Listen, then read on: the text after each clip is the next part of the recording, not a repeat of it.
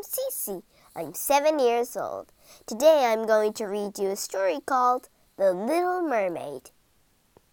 The little mermaid longs to see the world above the waves. Will the wind stroke my hair? She wonders. Will the sun kiss my cheeks? On her 15th birthday, she finally finds out, and her life changes forever.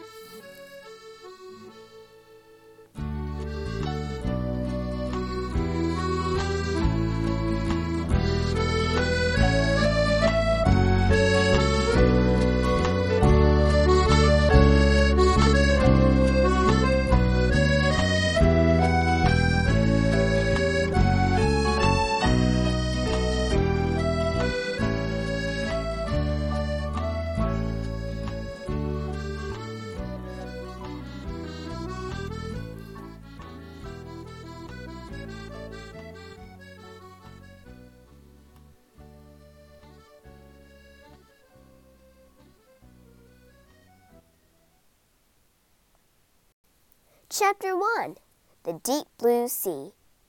Far out at sea, below the waves, deeper and deeper and deeper still, stood the Sea King's castle. There, at the very bottom of the sea, the water was as clear as glass. The sand was as fine as powder. Tall seaweed grew up around the castle walls, and small bright fish darted among its branches. The Sea King was very proud of his castle. It was the perfect place to bring up his six mermaid daughters. Each daughter was given her own small garden to care for. I'm going to shake mine like a whale, said the oldest. Mine will have seashells border, said the next. And I'm going to grow pretty flowers, said the third. The fourth and fifth mermaids loved exploring. Let's decorate our gardens with treasures from shipwrecks, they said. Then their little sister appeared, hugging a statue of a smiling boy. Look what I found, she cried. I'm going to put him in my garden. The sisters spent all day in the castle waters, tending their gardens and playing games. In the evening, as the sea turned to inky black, the grandmother called them inside for supper. Mermaids! Lying on silky cushions, the family ate steaming seaweed parcels and soft sea fruits. Tell us a story, Grandmama, begged the littlest mermaid. Grandmama had seen the world above the waves.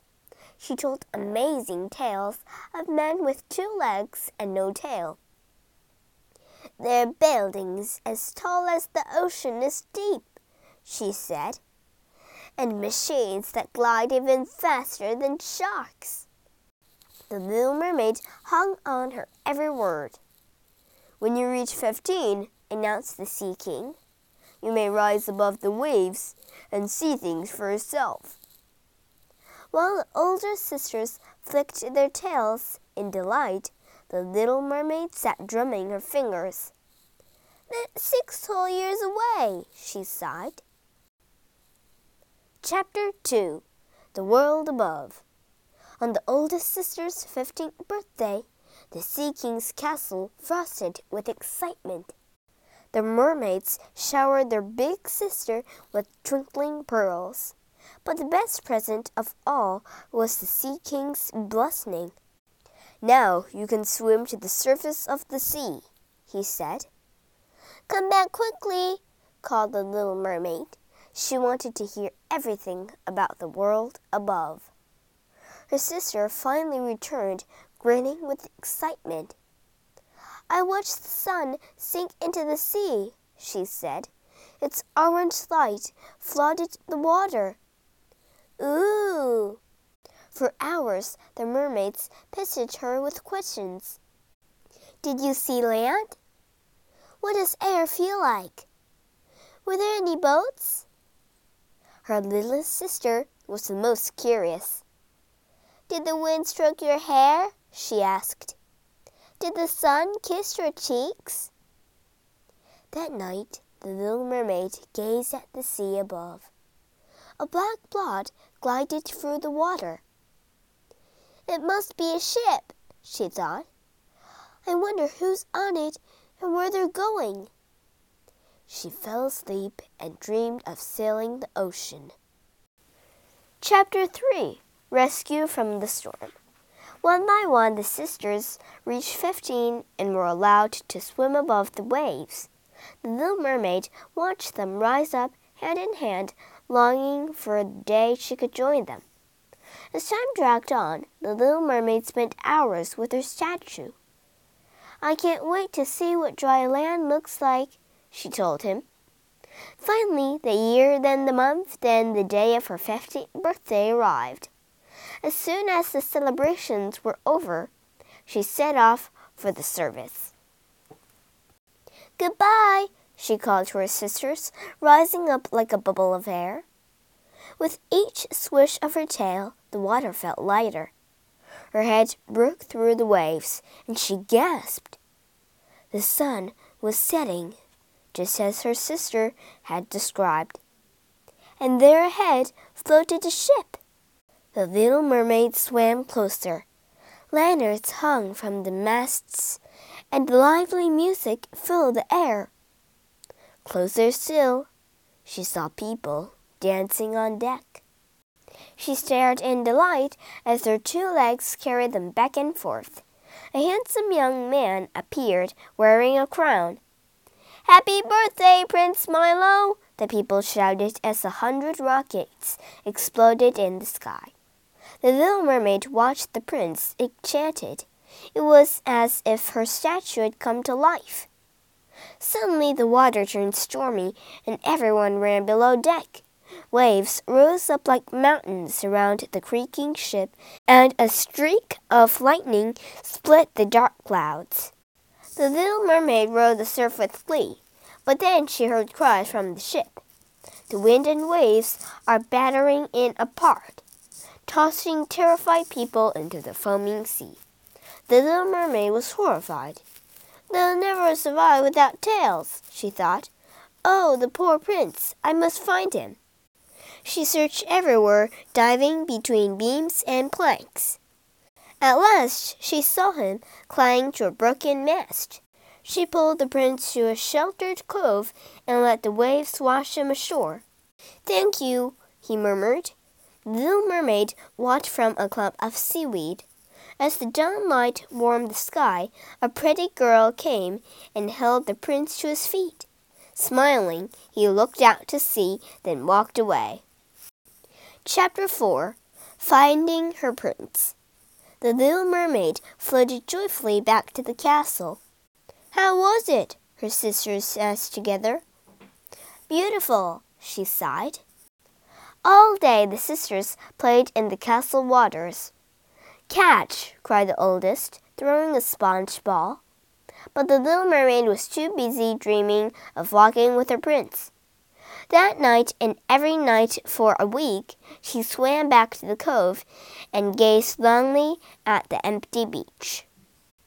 At dawn, she returned to her statue under the sea. Will I ever see my prince again? she asked, the marble boy just smiled.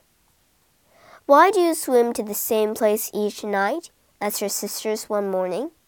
The little mermaid brushed and told them about her prince. I've seen that prince, said the eldest sister. He lives in a grand palace by the sea.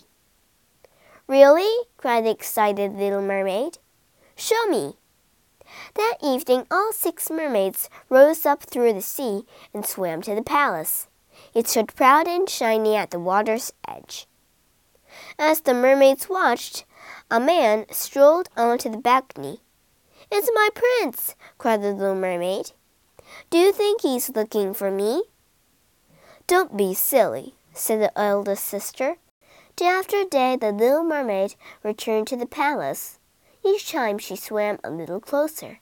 When the prince went sailing, she swam behind him. She prayed for a storm so she could save him again, but it never came. Chapter 5 paying the price.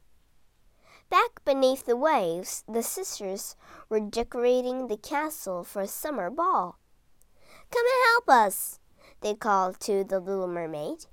She tried to tie ribbons, but she just couldn't concentrate. You're not still thinking about that prince, are you? said her oldest sister. The little mermaid nodded. Remember, he's a man and you're a mermaid, her sister went on. He'll only make you unhappy. By nightfall, the sea castle looked splendid. Blue flames rose up from pearly white shells, lighting the way from the garden to the hall. Guests streamed in wearing shimmering clothes, and a fish band sang gurgling tunes. The little mermaid pretended to join in, but she couldn't stop thinking of her prince. I have to do something, she thought. Maybe the sea witch can help me. While her sisters swayed to the fish band's song, the little mermaid swam away. It was a dark, dangerous journey to the sea witch's cave.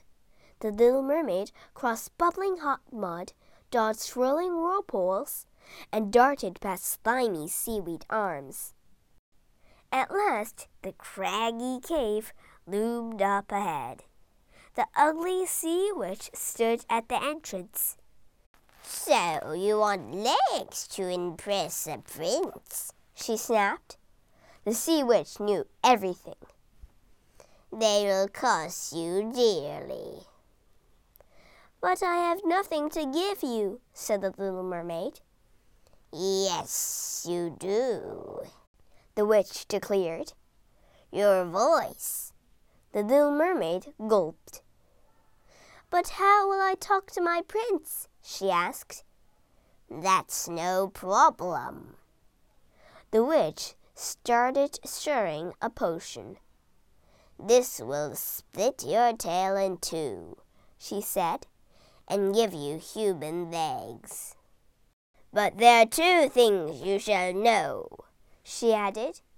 One, if you drink this potion, you can never go back to your father's castle. And two, if the prince doesn't return your love, you'll dissolve into the ocean waves. The witch stopped stirring and looked up. Do you still want to drink it? she asked. The little mermaid didn't pause. I do, she replied. They were the last words she ever spoke. With a wave of her wand, the witch added the mermaid's voice to her potion. Chapter 6 The Prince's Bride By dawn, the little mermaid was sitting on a sea rock near the palace. In a trembling hand, she held a bottle of the witch's potion. Suddenly, a door opened and the prince stepped onto his balcony. He stretched yawned and gazed out to sea. The sight of the prince made the mermaid bolder she swallowed the potion, jumped into the water, spluttered, splashed, and nearly drowned. Her tail had split into legs. The prince saw the splashes. Who's that? he called. Somebody help her. A servant waded in and pulled the little mermaid to safety. Soon she was standing in front of her prince. Who are you? he asked. She couldn't answer. He asked again. She still couldn't answer. Instead, she smiled. The prince smiled back. Find this young lady some clothes, he said to his servant. She is joining me for breakfast. The little mermaid spent the whole day with the prince. She was very happy, but kept wobbling on her new feet. Take my arm, said the prince. I'll show you around. That evening, the little mermaid stood on the prince's balcony. Frothy waves danced on the rocks below. Five tails flipped by, and she recognized her sisters. Come back! they cried. The little mermaid smiled, but shook her head. She had made her own choice. I don't even know your name, the prince was saying. But when I saw you in the water this morning, I thought of my own true love. The mermaid's eyes sparkled and her heart beated fast. I almost drowned once, he went on. I was swept to a beach and woken by a lovely princess. Tomorrow I'm going to set sail and marry her. The prince's words were like a dagger in the mermaid's heart. He was everything to her, but he loved someone else. Don't worry, he said. You can come with me. But the little mermaid shook her head, sobbing silently. Next morning she watched her prince set sail into the distance. The world she loved was lost to her. You can never go back, said the witch's voice inside her head. Come to us, sang the ocean spray. Forever, whispered the foaming surf. With tears streaming down her cheeks, the brave little mermaid disappeared into the welcoming waves.